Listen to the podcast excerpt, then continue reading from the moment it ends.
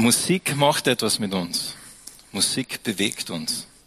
Und vor allem in dieser Weihnachtszeit ist dir schon mal aufgefallen, dass Musik und Weihnachten ganz eng verknüpft sind. Die meisten von uns haben ein Lieblingsweihnachtslied, oder? Ein Lied, das wir sehr gerne hören. Aber die wenigsten von uns haben ein Lieblingsosterlied. Die meisten von uns haben ein Lied, das wir zu Weihnachten wirklich nicht mehr hören können, weil wir es schon so oft gehört haben. Aber die wenigsten von uns haben ein Lied zu Pfingsten, das wir nicht mehr hören können. Weihnachten und Ostern gehören zusammen und das auch schon in der Geschichte, die wir feiern zu Weihnachten, war das so. Wo Maria, äh, Jesus im Bauch von der Maria herangewachsen ist, äh, hat es eine Situation gegeben, wo sie einfach nicht anders konnte und sie hat angefangen, ein Lied zu dichten. Wo der Zacharias äh, wieder reden hat können, hat auch er angefangen, ein Lied zu dichten. Wo die Engel den Hirten begegnet sind, sehr wahrscheinlich äh, haben sie auch sie angefangen zu singen. Und so Weihnachten und Musik gehören zusammen. Und das ist in der ganzen Bibel so, dass wir immer wieder an verschiedenen Stellen finden wir Musik. Musik macht was mit uns. Musik macht was mit dir. Musik macht was mit mir. Und Musik hat auch etwas gemacht mit der Person, die dieses letzte Stück da komponiert hat. Ich habe den Text, äh, den haben wir da gerade gesehen von diesem Stück. Ähm, Johann Sebastian Bach hat es geschrieben vor über 300 Jahren. Und er schreibt in diesem Stück Folgendes. Ihr könnt mal zurückgehen. Jesus bleibet meine Freude, meines Herzens Trost und Saft. Jesus waret allem Leide. Jesus ist meines Lebens Kraft. Meiner Augen Lust und Sonne, meiner Seele Schatz und Wonne. Darum lasse ich Jesum nicht aus dem Herzen und Gesicht. Überall, wo das leer ist, steht Jesus im Original. Und ich habe mich gefragt, dass ich das zum ersten Mal gelesen habe, wie hat Bach das sagen können? Sind wir uns einmal ehrlich, wie kann ein vernünftig denkender Mensch, ein aufgeklärter Mensch so etwas sagen? Dass Gott sein Ein und alles ist. Dass Jesus das Licht in seinem Leben ist, dass er Jesus nicht aus seinem Leben rauslassen möchte. Und wenn wir uns mit der Geschichte von Bach beschäftigen, dann müssen wir auch wissen, er hat ein sehr schweres Leben gehabt. Bach war mit neun Jahren ein Vollweise. Als er dann herangewachsen ist und seine Frau geheiratet hat, war er eines Tages unterwegs und ist dann zurückgekommen und ihm wurde gesagt, dass seine Frau gestorben ist. Und sie haben seine Frau schon begraben. Er hat dann eine zweite Frau geheiratet und mit seinen beiden Frauen gemeinsam haben sie insgesamt 20 Kinder gehabt. Sehr fleißig. Und zehn von diesen Kindern hat er selbst zu Grabe getragen. In seinem ganzen Leben hat er immer wieder damit gekämpft, auch anerkannt zu werden für die Dinge, die er tut.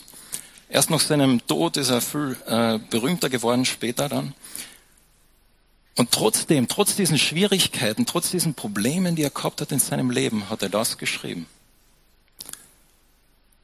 Und ich habe mich gefragt, was würde ich da reinfüllen? Und deshalb ist es da leer.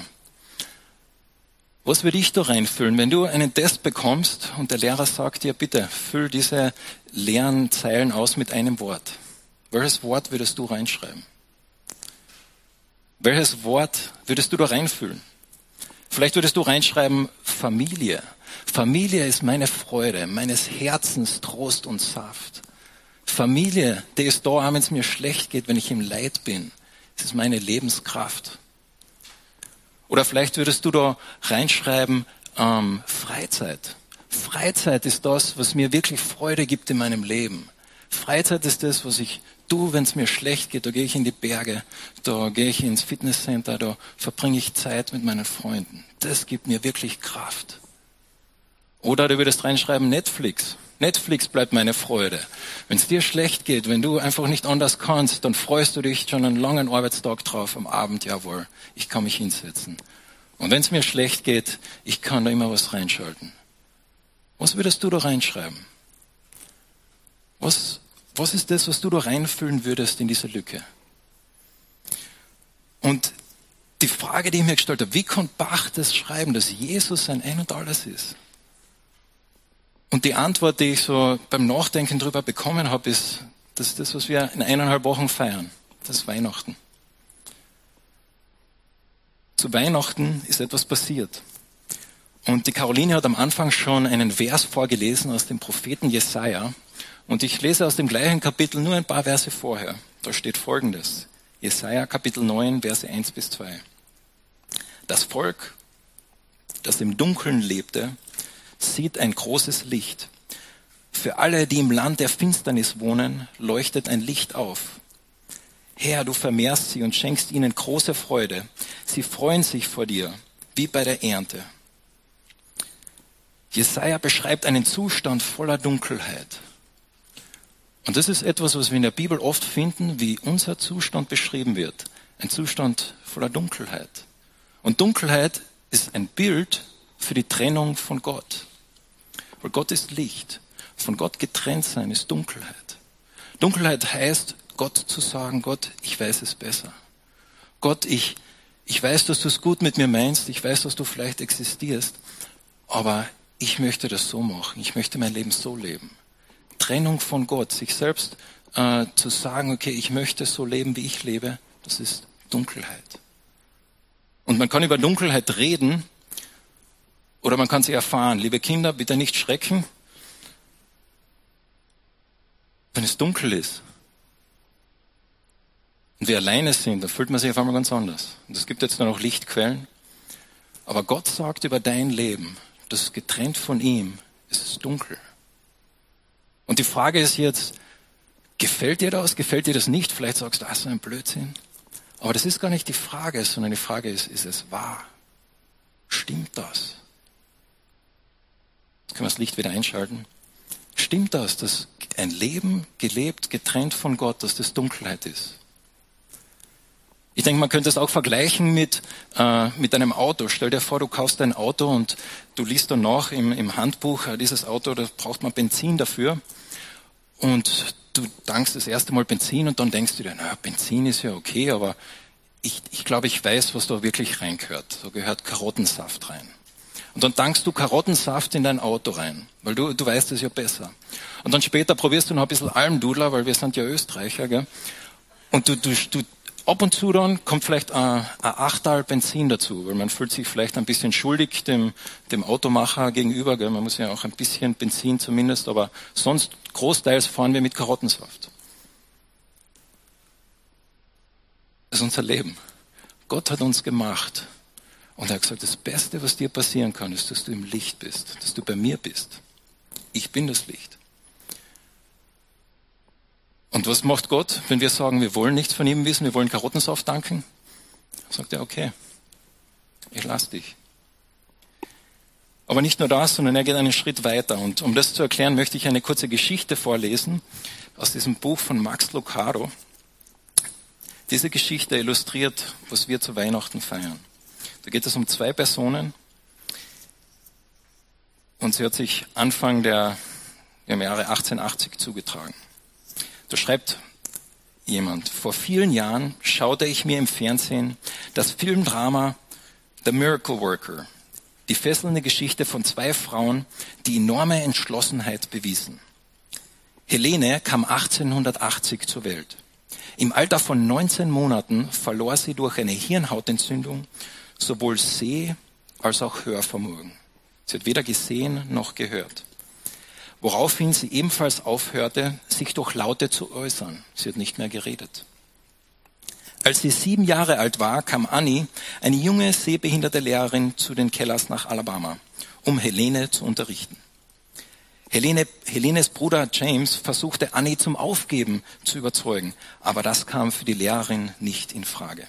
Sie war entschlossen, Helene dabei zu helfen, in einer Welt der Sehenden und Hörenden ihren Weg zu gehen.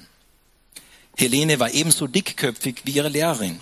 Gefangen in ihrer beängstigten, einsamen Welt missverstand sie Annis Bemühungen und reagierte mit Wutausbrüchen. Eine willensstarke Persönlichkeit kämpfte gegen die andere.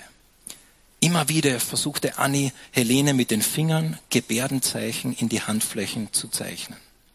Doch Helene zog, Helene zog ihre Hand zurück, aber Annie blieb beharrlich. Helene wehrte sich weiterhin. Schließlich, in einem hochdramatischen Augenblick kam der Durchbruch. Während einer hitzigen Auseinandersetzung in der Nähe der Wasserpumpe hielt Annie eine von Helenes Händen unter den Wasserstrahlen. In ihrer Hand buchstabierte sie W A S S E R. Immer und immer wieder. W A S S E R. Helene zog die Hand zurück. Annie buchstabierte das Wort erneut. W A S S E R. Aber plötzlich hielt Helene inne. Sie legte ihre Hand auf die ihrer Lehrerin und wiederholte die Buchstaben. W-A-S-S-E-R. Annie strahlte. Sie hob Helenes Hand an ihre Wange und nickte heftig. Ja, ja, ja, W-A-S-S-E-R. Helene buchstabierte es noch einmal. W-A-S-S-E-R.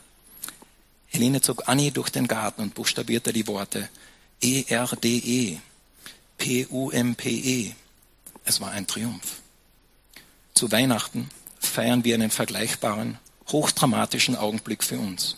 Den Durchbruch Gottes in unsere Welt. Es ereignete sich ausgerechnet in einem Stall. Gott lässt uns nicht im Dunkeln umhertappen. Er geht uns nach. Er will uns lehren.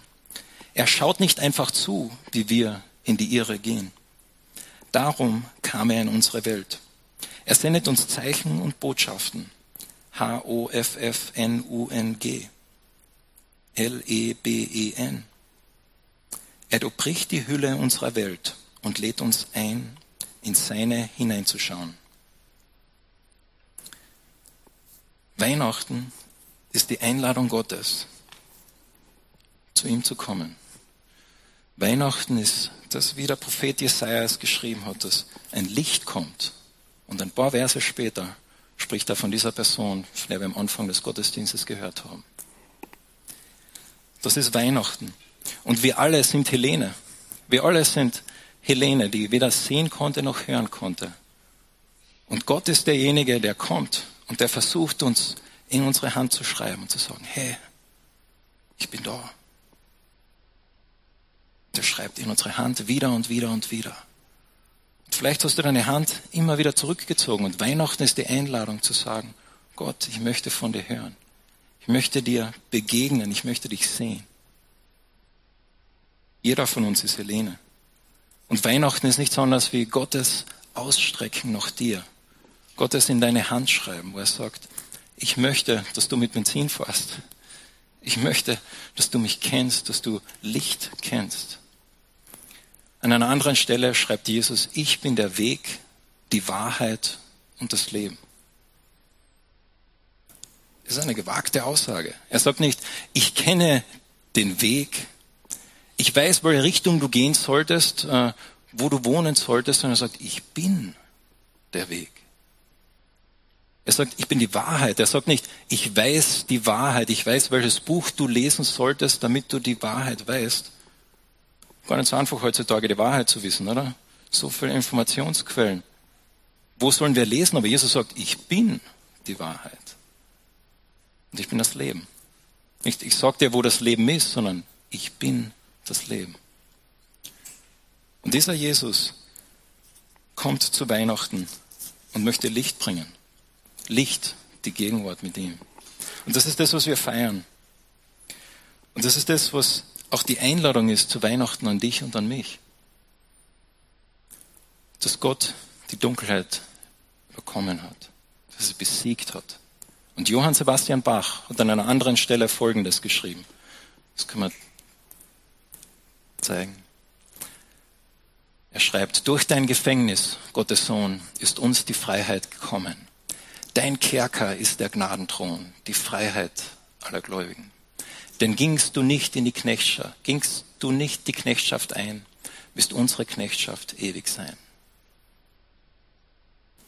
Gott selbst ist gekommen, hat selbst diese Trennung, diese Dunkelheit auf sich genommen, damit du und ich Licht haben. Und so, wenn ich darüber nachdenke, warum hat Johann Sebastian Bach das schreiben können, ganz am Anfang? Jesus ist sein Lebensinhalt. Dann ist die Antwort Weihnachten, weil Gott sich gezeigt hat, weil du Gott so wertvoll warst, dass er gesagt hat, ich komme zu dir. Ich möchte Licht bringen, ich möchte mit dir sein. Und so, das ist die Einladung zu Weihnachten, auch diese Weihnachten auch in einem Corona-Jahr 2020. Das ist die Einladung Gottes jeden Tag, auch die Einladung an dich. Ich möchte noch beten und währenddem ich bete, darf ich die Musiker schon bitten, nach vorne zu kommen.